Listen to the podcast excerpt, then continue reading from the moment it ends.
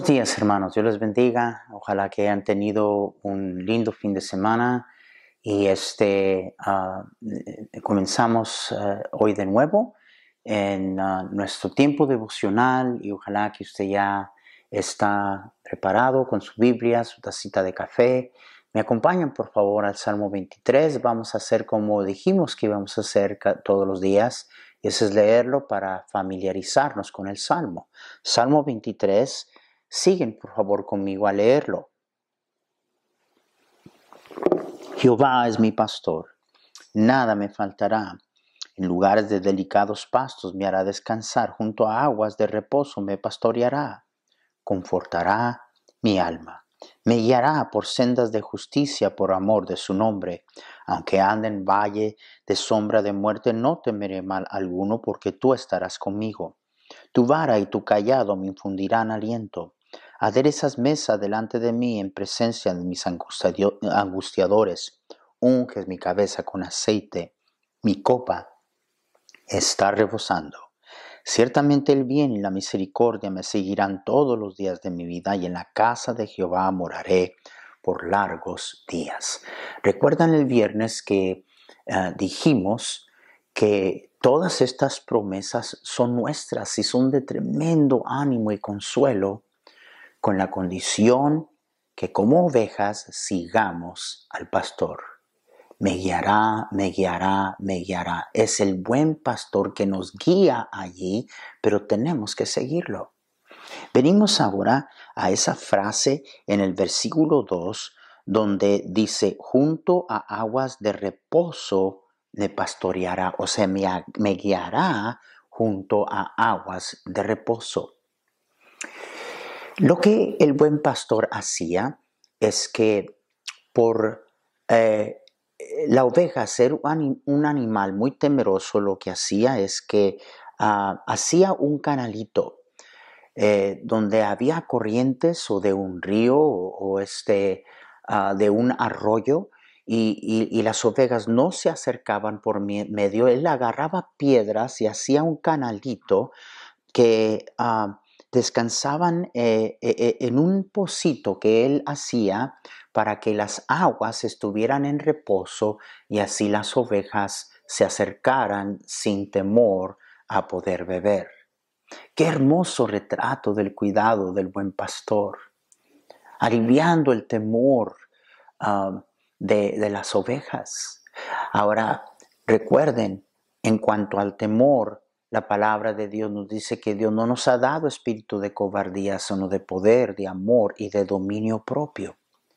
Junto a aguas de reposo me guiará, me pastoreará. Todo lo que hemos visto ha tenido un, significado simbólico. Pastor, ¿qué es lo que, lo que son las aguas de reposo? ¿Qué, ¿Qué es lo que son las aguas de reposo? Pues vamos a Juan 7 y el versículo 37 en adelante y leemos lo siguiente. Por favor, síganme. En el último y gran día de la fiesta, y tomen nota de esa expresión, el último y gran día de la fiesta, Jesús se puso en pie y alzó la voz diciendo, si alguno tiene sed, venga a mí y beba.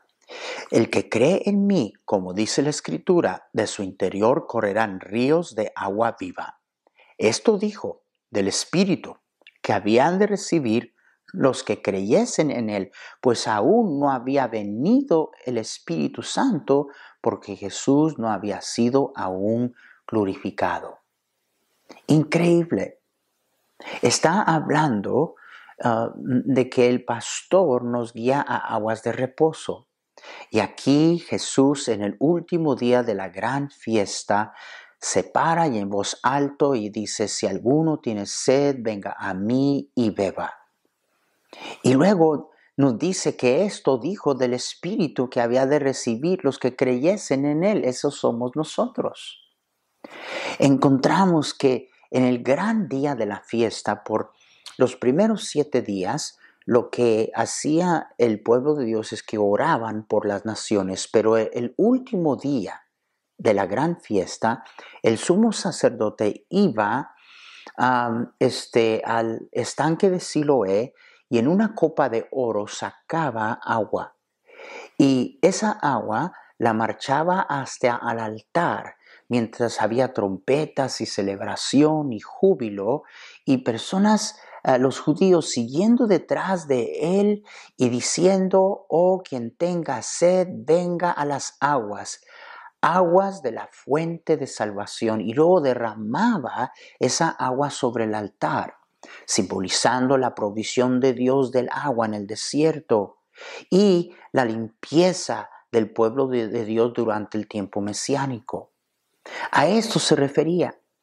Y en este gran día, en este último día de este gran evento, cuando el sumo sacerdote hacía esto, ese día es cuando Jesús se levanta y en voz alta declara, si alguno tiene sed, venga a mí y beba. Qué increíble declaración. Y no había duda. Se entendió qué es lo que Jesús estaba diciendo. Estaba diciendo de que Él era el agua de vida y que Él era el cumplimiento de todas estas festividades religiosas, incluyendo, hermanos míos, eh, la fiesta de los tabernáculos. Hermanos, encontramos también de la misma manera que Jesús hizo una referencia a esta verdad a la mujer samaritana. Recuerden ese encuentro cuando la mujer preguntó la Biblia dice en el versículo 13 que Jesús respondió, dijo, cualquiera que bebiere de esta agua volverá a tener sed, mas el que bebiere del agua que yo le daré no tendrá sed jamás. Escuche otra vez esta referencia, sino que el agua que yo le daré será en él una fuente de agua que salte para vida eterna. Con razón la mujer le dijo, Señor, dame esa agua junto a aguas de reposo me, pastoreará. Hermanos, está hablando simbólicamente del Espíritu Santo. Y que cómo es que cuando una persona recibe a Jesucristo, el Espíritu Santo mora en él. Y es como una fuente viva y manantial de agua que brota hacia la vida eterna. Juan 14, Jesús dijo esto, y yo rogaré, versículo 16, al Padre, y os dará otro consolador para que esté con vosotros para siempre, el Espíritu de verdad, el cual el mundo no puede recibir porque no le ve ni le conoce, pero vosotros le conocéis porque mora con vosotros y estará en vosotros. Hermanos y amigos míos, la paz y la serenidad no se encuentra en emociones. No es que lo siento, lo siento, lo siento, no. Se encuentra en aquellos en cuyo corazón el Espíritu Santo de Dios fluye como ríos de agua viva, renovándonos cada día. Esa es la razón que es tan importante el poner atención a lo que se nos dijo allá por el apóstol Pablo en Efesios 5:18, y no os embriaguéis con vino en lo cual hay disilusión, antes ser llenos del Espíritu. Junto a aguas de reposo me pastoreará, junto a las aguas. El pastor no hace que las ovejas beban. Ellas deciden si beben o no. Algo extraño es que cuando el pastor a veces llevaba o lleva a las ovejas a ese lugar de descanso y de aguas en reposo, había algunas que no bebían. Esto es para nosotros. Nos lleva junto a las aguas de reposo, pero usted decide si usted bebe o no. Por eso es que lo que dijo Pablo aquí, y el mensaje aquí no es no te emborraches, no, no, te pongas ebrio, aunque no, debes, no debemos de emborracharnos. El mensaje es este, que tal y como una persona bajo el control de una sustancia ajena, el licor, es afectado, todo es afectado, su hablar es afectado, su percepción es afectada, su actitud es afectada, su caminar es afectado. De esa misma manera, cuando alguien está lleno del Espíritu Santo, Cuando las aguas de, de agua vida fluyen del interior de un cristiano. Así su hablar es afectado, su disposición, su actitud es afectado, su caminar es afectado.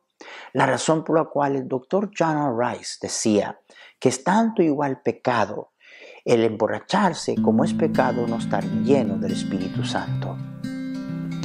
Estas son las aguas a donde Dios nos guía, aguas de reposo que fluyen hacia la vida eterna.